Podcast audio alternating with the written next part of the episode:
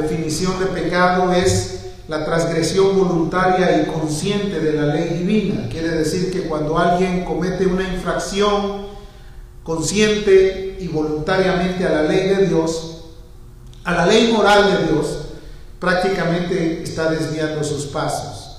Recuerda que la ley moral de Dios no te exige más allá de lo que tú puedes hacer. O sea, Él no te pide cosas que tú imposiblemente puedas cumplir, te pide, te pide lo que puedes cumplir.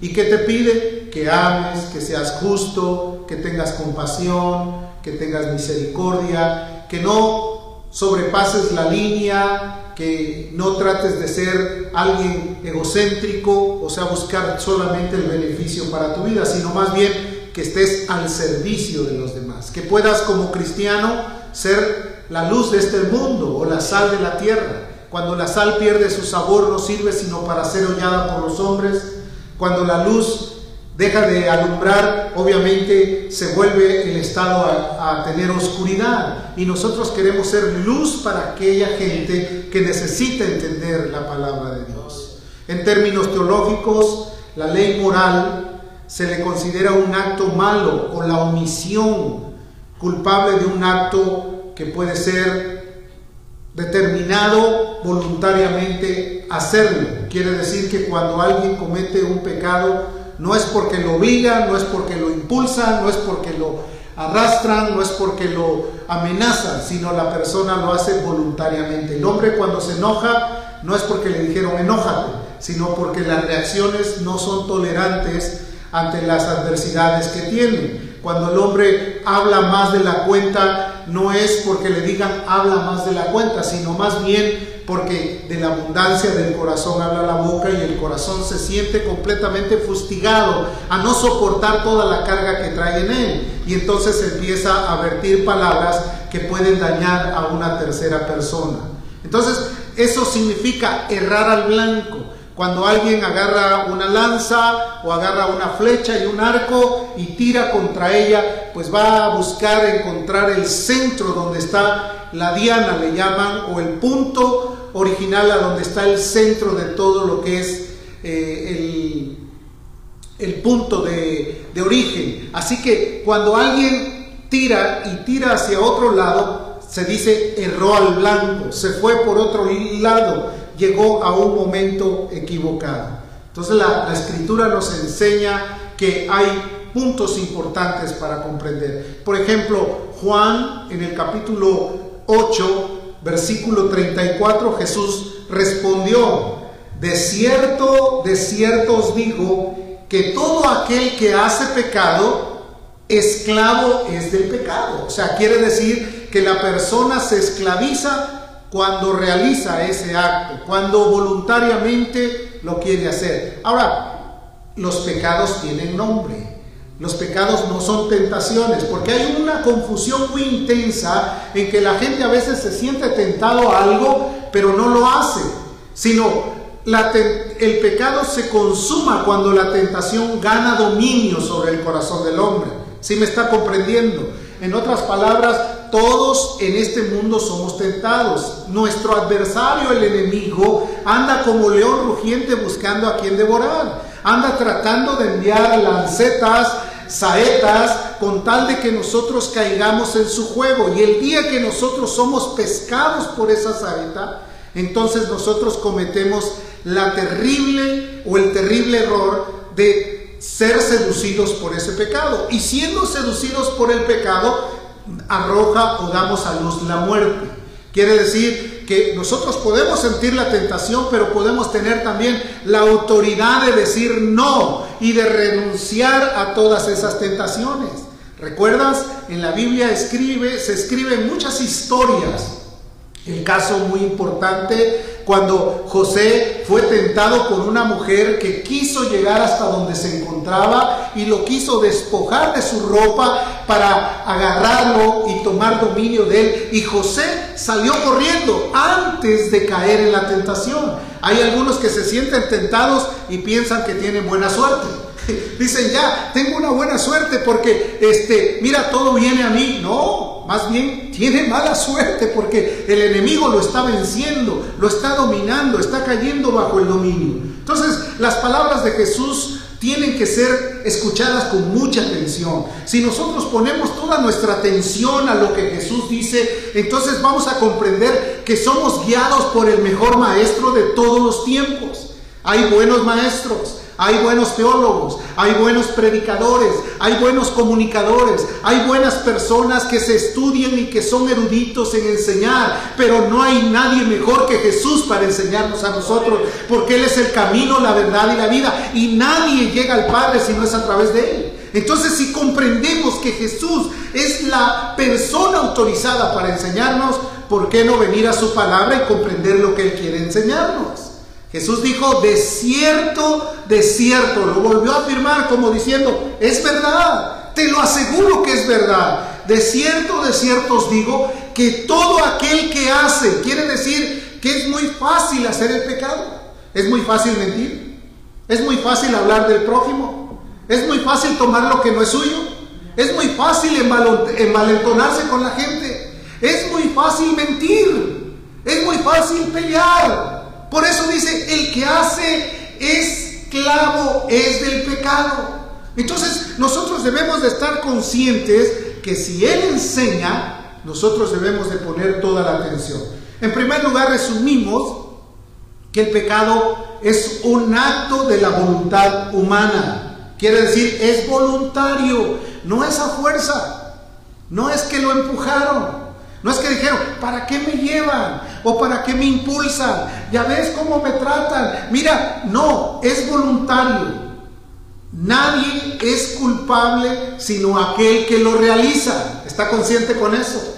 Nadie, usted no puede culpar a nadie, no puede decir, es la culpa de mis padres, es la culpa de la sociedad, es la culpa del gobierno, es la culpa de nadie, es uno responsable 100% de sus actos. Entonces, eso nos tiene que llevar a comprender que es una realidad obedecer al mejor maestro de todos los tiempos, Jesús, el Rey de Gloria. Primera de Juan, capítulo 3, el verso 4. Ahí encontramos otro pasaje muy importante que el apóstol Juan, quien fue un discípulo, quien fue un apóstol, alguien que se recostaba en el regazo de Jesús, alguien que ponía atención, alguien que escuchó la frase de Jesús cuando le dijo, hijo, he ahí a tu madre, ese muchacho que ahora ya es un adulto, escribe y dice lo siguiente, todo aquel que comete pecado infringe también la ley. Porque Dice la escritura, pues el que peca hace infracción a la ley. Ahora, quiero decirte aquí algo muy importante, que la persona que lo hace está cometiendo una violación a la ley moral. ¿Qué pasa cuando una persona se cruza una luz roja y hay un motociclista o hay una patrulla ahí? ¿Qué es lo que le hacen? le ponen un ticket, ¿verdad? Le dan una sanción. Bueno, esa es la violación a las leyes de tránsito. Las violaciones a las leyes morales también tienen una sanción. Ahora, ¿cuál es la sanción cuando una persona comete un acto en contra de la ley moral? En Romanos 6:23, la Biblia describe que la paga del pecado que es muerte Escuche con atención, la paga del pecado es la muerte. Ahora, aquí hay algo muy importante, porque mucha gente vive haciendo eso y dice, yo vivo, yo todavía estoy vivo, pero están muertos en delitos y pecados. Como que viven, pero no tienen vida no tienen satisfacción, siempre sus conciencias los están acusando, en las noches no pueden dormir, están inquietos, siempre se sienten mal, están angustiados por cualquier cosa, andan buscando donde nadie los vea para hacer cosas. Pero los ojos del Dios del cielo contemplan toda la tierra. Está a, observando de continuo la vida del ser humano. Nadie puede esconderse de la presencia de Dios. Él dice en la escritura que están atentos sus oídos a aquel que invoca su nombre, pero también sus ojos están atentos a todo aquel que hace o que trata de evadir la responsabilidad que tiene delante de Dios. Entonces, es una injusticia, es similar a la ley civil. O sea, comete una actitud y rápidamente tiene como consecuencia un pecado. Otro pasaje que descifra o que describe completamente esa acción voluntaria está en Juan 5, 17. Es una actitud que la describe perfectamente a detalle. Dice, toda injusticia, toda injusticia es pecado, pero hay pecado no de muerte. Entonces quiere decir que es una injusticia el hacer algo mal. O sea, tú no, no trabajarías para un patrón que no te paga, porque dirías, que injusto. Tú no le pagarías a alguien que te presta un servicio, sería injusto, ¿cierto o no es cierto? Tú no hablarías mal de alguien que te da su confianza, porque sería injusto, ¿cierto o no es cierto? Tú no, le no dejarías sin comer a un niño viendo que no tiene las posibilidades de sobrevivir sin la ayuda tuya. ¿Sí es cierto? Entonces, eso es injusticia. Porque algunas veces pensamos, ¿qué es eso? ¿Qué es injusticia? Sí, este mundo es muy injusto. Sí, mira cómo yo viví desde niño y nos ponemos como ejemplo de todo lo que sufrimos. Y pensamos que como sufrimos nosotros, todos tienen que sufrir igual. No, el día que nosotros vimos la luz del Señor, ese día comprendimos que nosotros fuimos salvados para servir. ¿Cuántos dan gloria Dios? Que nosotros fuimos hechos unas nuevas criaturas para poder ayudar al que lo necesita. Entonces, hay categorías en el pecado. La Biblia describe que hay algunos que son de muerte. Hay algunos pecados que definitivamente están muy aparte de tener compasión otra vez.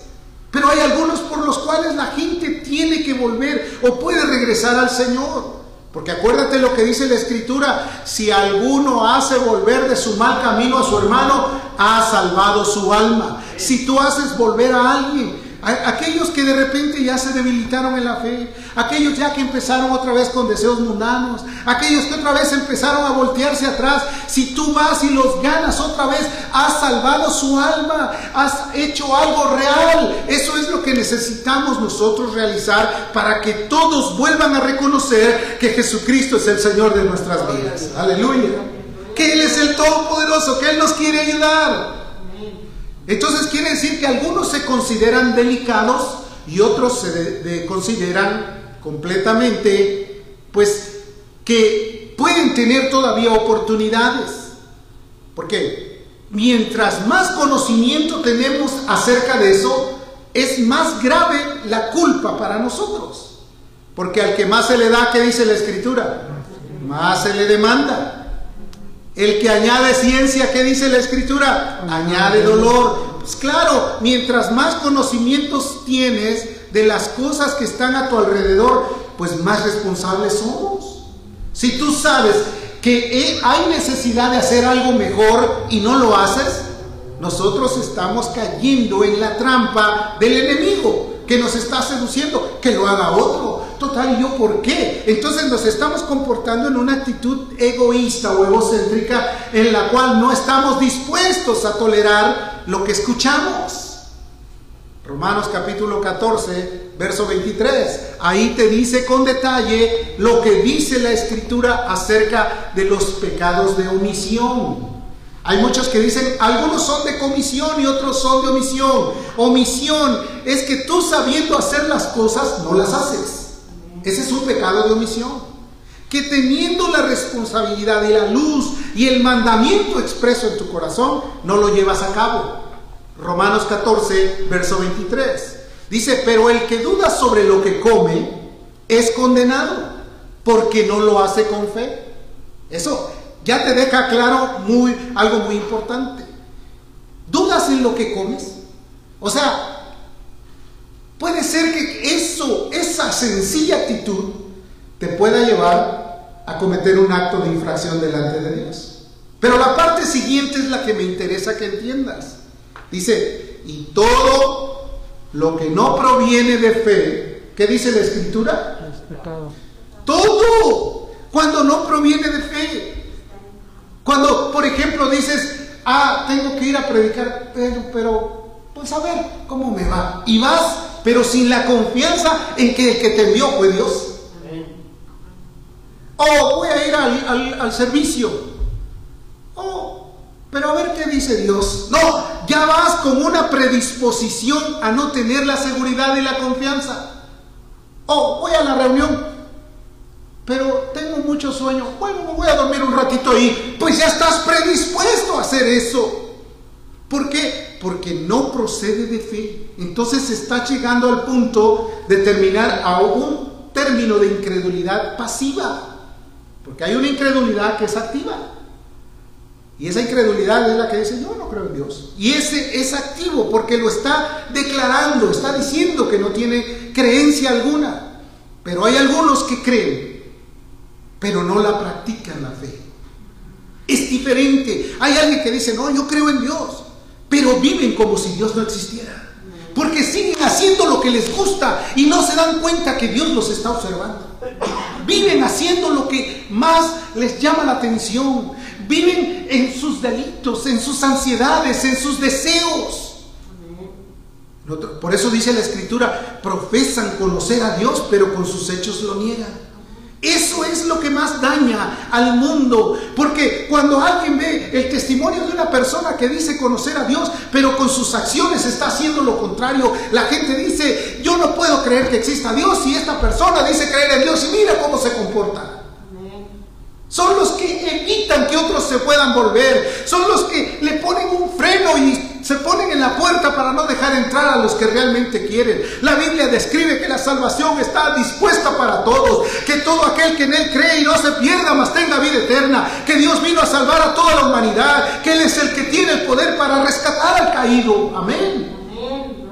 Pero entonces, ¿por qué razón está sucediendo eso? Porque el hombre en sus actitudes actúa en un estado de negligencia contra Dios. ¿Cuántos saben que Dios es bueno? ¿Cuántos saben que Dios nos ama? ¿Cuántos saben que Él vino a morir por nosotros?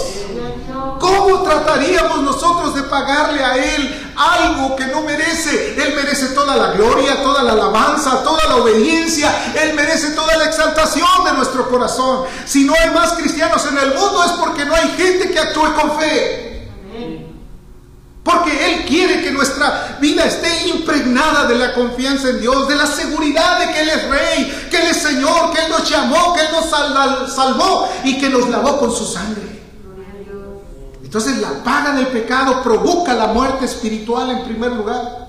Y la gente vive sin Dios y sin esperanza. Y las tinieblas han caído sobre sus vidas. Y Dios quiere iluminarnos a través de su Espíritu Santo para volvernos y traernos a su presencia. ¿Qué es lo que hace entonces la actitud de negación a Dios? Isaías 59, el versículo 2, declara qué es lo que sucede. Dice la Biblia, pero vuestras iniquidades han hecho división entre vosotros y Dios, y vuestros pecados han hecho ocultar de vosotros su rostro para no oír. Quiere decir que el pecado es el que separa al hombre de Dios. Jesús vino a salvar lo que se había perdido. Entonces, ¿por qué razón muchos no se salvan? Porque hay una separación, hay un abismo entre Dios y ellos. Y la cruz es el único puente para llegar a Él. Quiere decir reconocer que Él murió para limpiarnos de todo pecado. Pero tenemos que creerle, tenemos que reconocer que lo hizo por amor a nuestras vidas, que nos vio perdidos, que nos vio alejados de la ciudadanía de Dios y Él mismo nos recogió y nos transportó al reino de su amado Hijo a través de Cristo Jesús. Entonces, eso se provoca la separación delante de Dios. Hay muchos que aseguran ser cristianos, pero están separados de Dios. Hay muchos que piensan, pero pues todavía estoy aquí, ah, tengo buenas noticias, a veces las cosas me van bien, pero ignoran que Dios hace salir el sol sobre malos y buenos. Entonces a veces se justifican, pues estoy bien, no me ha pasado nada. Y ya piensan que por eso están bajo la bendición de Dios. No, es porque Dios hace salir el sol sobre malos y buenos, que lo mismo le acontece al justo que al malo. Dios es soberano y maravilloso. Y a veces eh, más bien se prolonga el tiempo de la vida para que cuando venga el llamado de Dios y el juicio para las personas sea grande todavía la, la capacidad.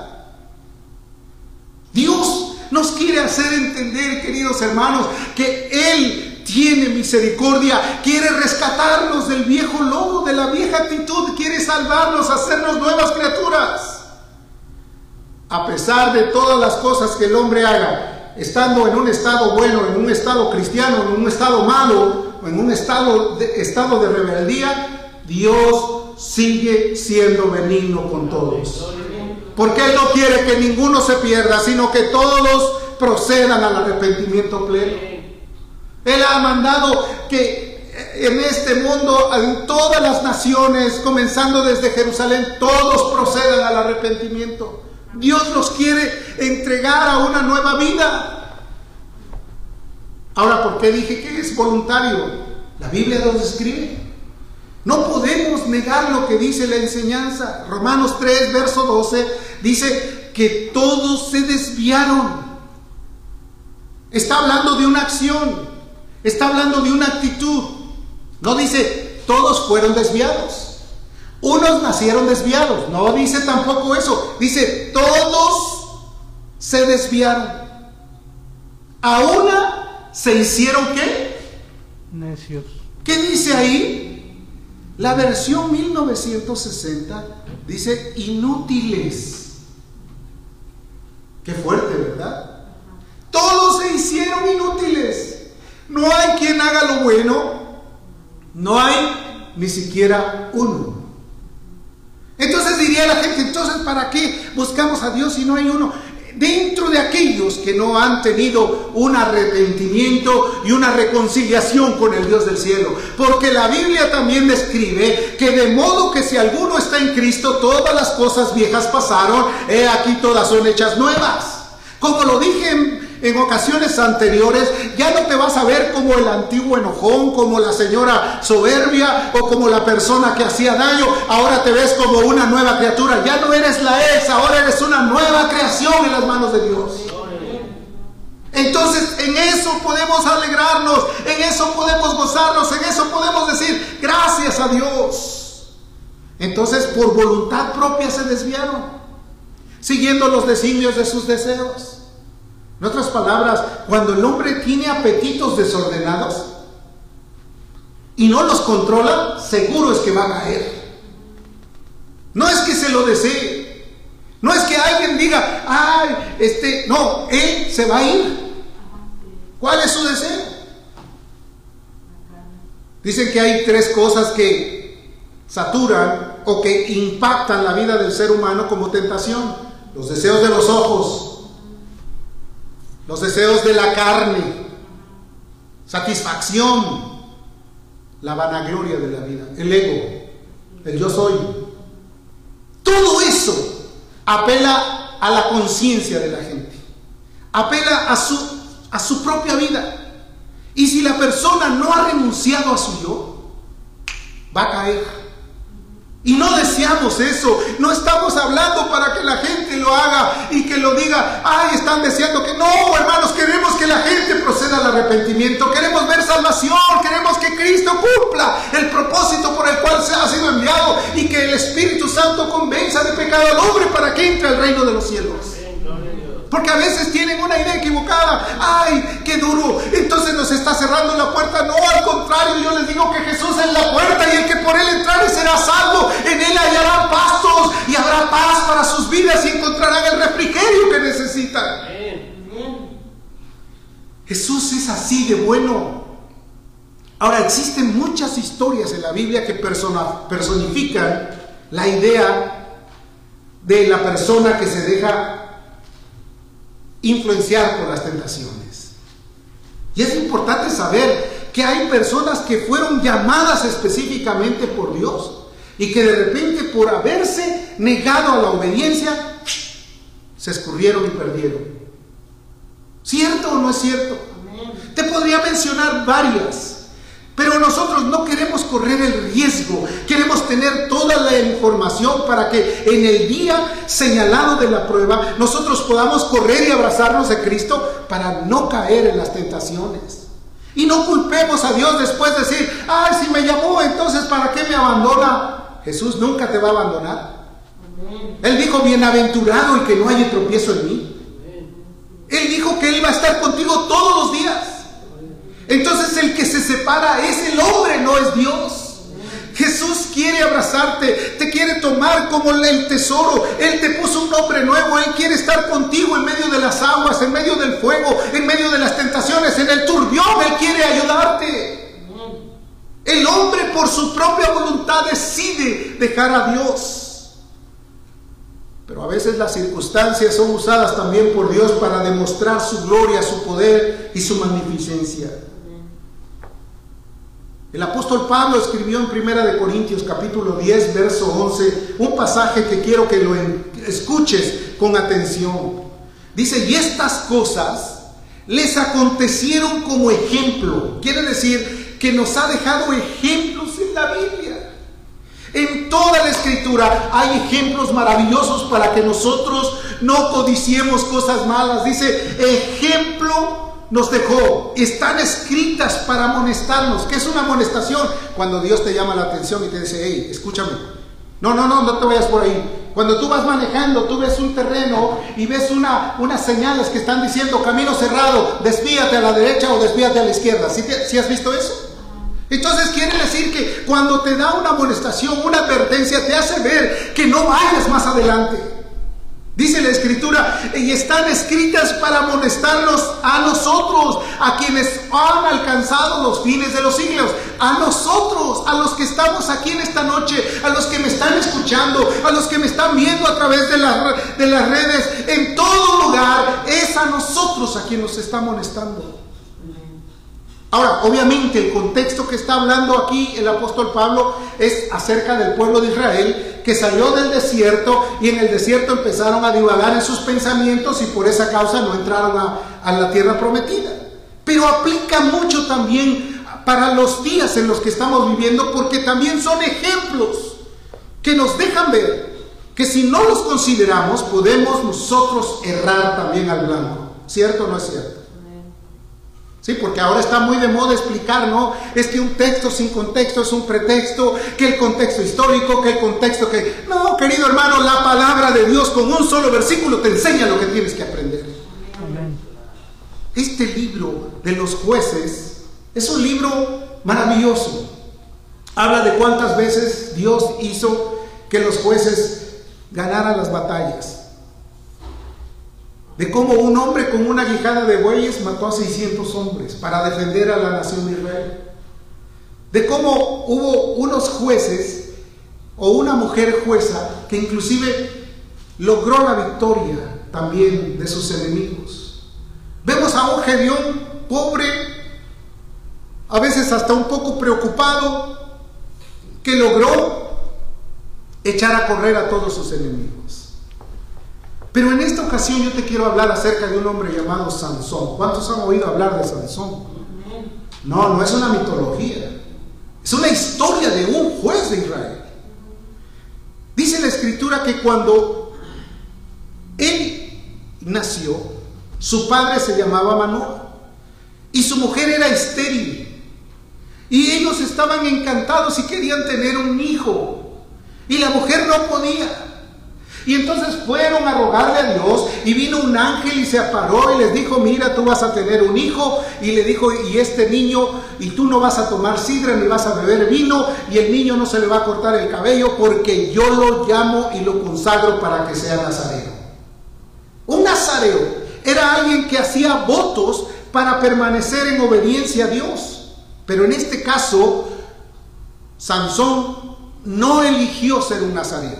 Dios lo llamó desde el vientre de su madre a ser nazareo. Juan el Bautista fue lleno del Espíritu Santo desde el vientre de su madre. Quiere decir, era un llamado específico para hacer una obra específica. Y dentro de esa obra de nazareato estaba imposibilitado de que tomara sidra. de que tomara vino, de que tocara un cuerpo muerto, de que se enredara en negocios de tipo morales. ¿Y qué fue lo que pasó con Sansón? Sansón fue usado por Dios en muchos momentos. Es más, Dios utilizó hasta en ciertos momentos las cosas que hizo Sansón para mostrar su gloria y su poder. No para que pensemos, ah, si Sansón mira cómo era de desobediente y cómo Dios lo usaba y le llenaba del Espíritu Santo, así que voy a ser como Sansón. No. Porque ya tenemos una historia, porque ya tenemos el conocimiento. Entonces dice la escritura que Sansón empezó a crecer y en primer lugar le dijo a, a sus padres, quiero que tomen aquellas muchachas que me gusta para que sea mi esposa. Entonces le dijeron, oye, pero espérame, en Israel hay mujeres, ¿qué tienes que andar buscando fuera? La Biblia dice que no son unáis en yugo desigual con los incrédulos, va a traer tragedia. Qué terrible es cuando hay matrimonios divididos. Sería justo que todos vinieran al conocimiento de Dios, padres, hijos, nietos, bisnietos de la tercera y cuarta generación de los que buscan a Dios. Pero a veces el hombre tiene que estar batallando con la mujer, o a veces la mujer tiene que estar batallando con el hombre. Qué precioso es cuando ambos continúan de la mano de Dios. Entonces la mujer empezó a buscar ciertas debilidades en Sansón y encontró una, que lo empezó con palabras suaves a dominar. Porque para esto dice la escritura que Sansón iba caminando y salió un león a su encuentro y él lo agarró y lo destrozó como si fuera un cabrito. ¿Te puedes imaginar la fuerza que había? Era la presencia de Dios en Sansón. Entonces mató y destruyó al león y lo dejó ahí. Y después él sabía que los enemigos de él eran los filisteos. Entonces él dijo, voy a ponerles un enigma a estos. Y sacó un enigma y dijo, del fuerte salió dulzura. Porque dice que cuando regresaba él de ver a su mujer, el el león estaba ahí, el cuerpo muerto, pero había un panal de miel. Y entonces él pasó y tomó el panal de miel y lo empezó a chupar, a comer y lo compartió con sus padres. Y era prohibido que él tocara un cuerpo muerto. Entonces les pone el enigma y la mujer le empieza a rogar y le dice, dime, dime, ¿cuál? este, ¿cuál es el enigma? Una vez le dijo, no, si ni a mis padres le digo. Y al rato lo dominó y le dijo, mira, esto. Entonces llegaron aquellos valientes que habían puesto una apuesta. Si ustedes me adivinan, les voy a dar 30 mudadas de ropa. Y si ustedes no me adivinan, ustedes me las van a dar a mí. Entonces ella les comentó y le dijeron, ya sabemos, del fuerte es el león y la dulzura es la miel. Y entonces él agarró, acabó con 30 hombres, les quitó sus ropas y les dijo, aquí está la ropa. Pero se fue molesto. Después llegó otra vez a otra aldea y en esa aldea vio a una mujer que era de la vida fácil y se llegó a ella.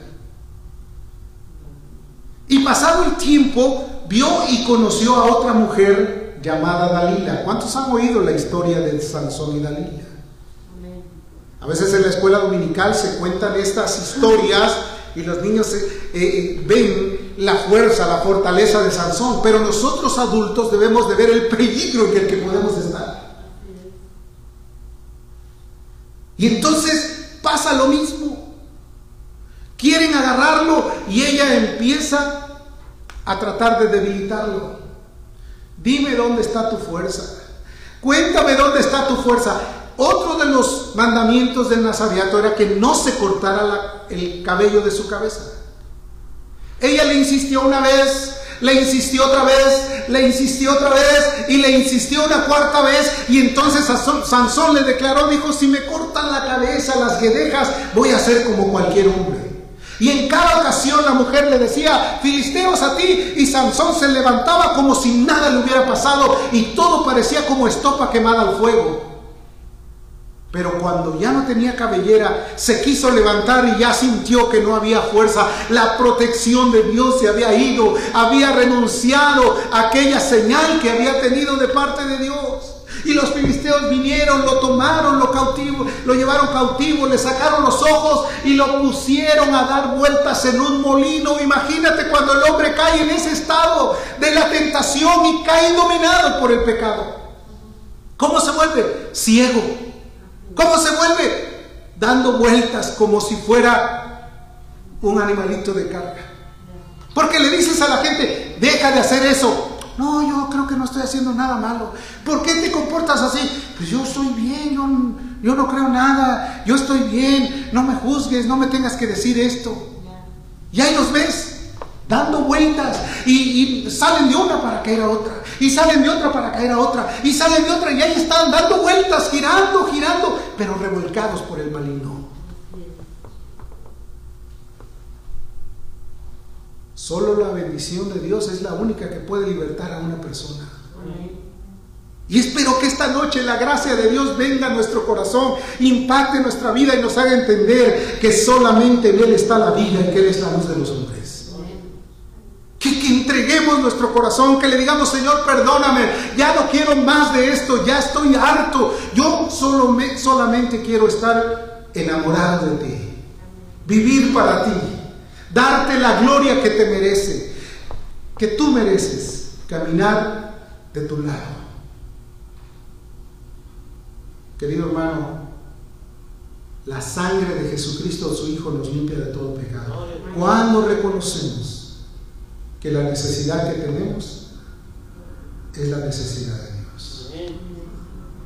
Yo quiero que esta noche cierres tus ojos un momento, que platiques con Él que si quieres ahí en tu lugarcito donde estás, puedas doblarte y decirle, Señor, ahora entiendo lo que por mucho tiempo no había comprendido.